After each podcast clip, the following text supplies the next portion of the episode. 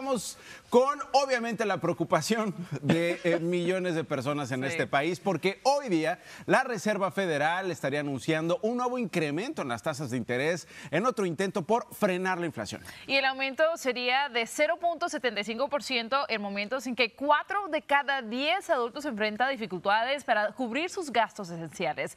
Vamos a ver qué significa esto. El impacto en el bolsillo sigue siendo fuerte. Muchos se ven forzados a gastar menos en comida o medicamentos para poder pagar sus rentas y servicios. No, no me parece justo porque todo está subiendo y este, los sueldos no suben. Sí es triste que está todo bien caro, está, vas a la tienda, compras tu mandado y no alcanzas. Y el nuevo incremento en las tasas de interés hace más cuesta arriba el sueño de casa propia. Pues eso significa que van a subir los intereses para muchas cosas, préstamos, eh, hipotecas, etcétera. Entonces eso le va a afectar mucho pues a la gente porque pues ahora creo yo que va a haber menos personas que van a poder comprar casa. Si usted, por ejemplo, tiene en su tarjeta de crédito una deuda de 5 mil dólares y paga solo el mínimo, pagará ahora casi 6 mil dólares más solo en intereses. En el caso de un vehículo, las tasas pueden superar el 5%, lo que se traduciría a pagar 1.324 dólares más en intereses sobre un préstamo de 40 mil dólares a 72 meses. La Oficina de Análisis Económico publicará en las próximas horas su estimación del Producto Interno Bruto, conocido por sus siglas en inglés como GDP, un indicador del crecimiento del aparato productivo. Se dice que entre más alto el GDP, mejor está eh, pues la economía, ¿verdad? Eh, eh, o ese país.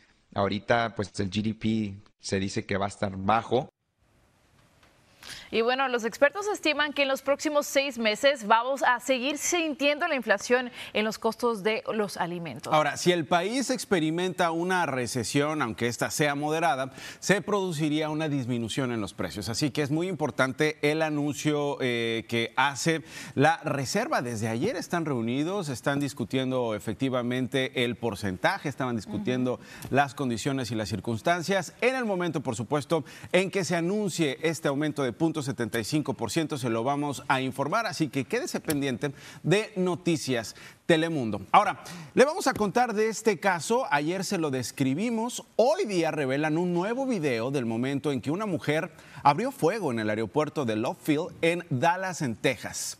En las imágenes que le estamos presentando, se ve a esta mujer bajarse de un coche y luego entrar a un baño de la terminal aérea. Más tarde salió y disparó hacia el techo en el área de boletería. Ahí fue cuando un policía entró en acción, sacó su arma y le disparó hiriéndola. Las autoridades dijeron que la pistola usada no estaba registrada a nombre de la tiradora que está ahora bajo custodia. Aún se desconoce el motivo detrás de este incidente, pero por supuesto se está aplaudiendo la pronta acción de este policía. Ahí tenemos al policía eh, reaccionando. Eh, esta, esta mujer sale después de cambiarse de ropa, después de entrar este, al, baño. Mire, es de verdad muy triste ver esta, por ejemplo, esta persona que está sentada en la silla de ruedas, pues salvándose, intentando cubrirse. Luego llega este policía que decías, Nicole, y le dispara en las piernas, la hiere para entonces neutralizarla y evitar algo que pudo haber sido peor.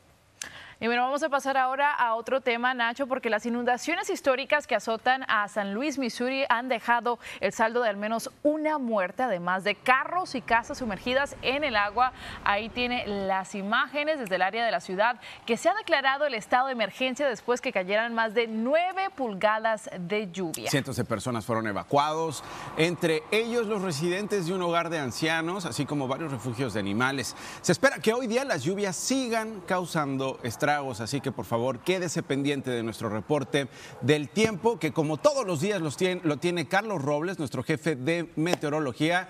Mister Tiempo, ¿hasta cuándo las lluvias? Bueno, va a continuar lloviendo en esas localidades, pero es importante decirle a nuestra comunidad que lo que ocurrió en San Luis es nunca antes visto en esa localidad, nunca había llovido de forma tan intensa y tanta lluvia que ha estado cayendo. Y hubo uno de nuestros compañeros aquí ayer en Telemundo que me preguntaba, ¿cómo es posible que pueda caer tanta lluvia? Y se puede explicar fácilmente. Mira, traje dos globos. Esta era nuestra atmósfera en el año 1890, ¿verdad? Esta es nuestra atmósfera en el 2022. ¿Qué diferencia ustedes ven, más allá de los colores? Más grande. Es más grande, claro. Nuestra atmósfera cuando la calentamos se expande y al expandirse tiene mayor capacidad de sustentar consigo mayor cantidad de humedad, vapor de agua. Entonces, si existe más vapor de agua en nuestra atmósfera puede llover de forma más excesiva. Fácil de entender, ¿verdad? Y además que en San Luis, Missouri, hace unos días estaban experimentando una sequía, o sea, extremos. Totalmente, eso es lo que estamos viviendo, extremos en términos de sequía, calor y también hacia actividad de lluvia. Vamos a verlo.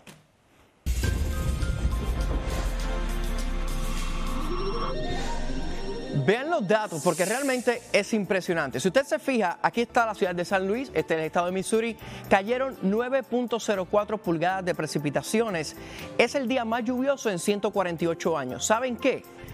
En 12 horas cayó el 25% de la cantidad de lluvia anual que cae en esa localidad todos los años. Es increíble pensar cómo puede llover tan intensamente, pero los datos climatológicos no mienten. Vean que esas localidades en el estado de Missouri ha aumentado los eventos de lluvia torrencial durante los pasados 30 años en un 42%, es decir, cada vez está lloviendo más intensamente y con mayor frecuencia. Y vean, durante el día de hoy, esas localidades, por lo menos en Kentucky, West Virginia, Indiana y también así en localidades de Tennessee, están viendo vigilancias de inundaciones. 17 millones de personas hoy, de igual forma en el desierto estadounidense, estarán viendo precipitaciones. Vean las lluvias en San Luis, más actividad de precipitaciones durante horas de la mañana. Es una línea de lluvia estancada asociada a un frente estacionario. En el desierto estadounidense, las actividades de lluvia monzónica permite de igual forma precipitaciones que han estado estancadas en esa zona y que van a continuar durante los próximos días. Vean la acumulación de lluvia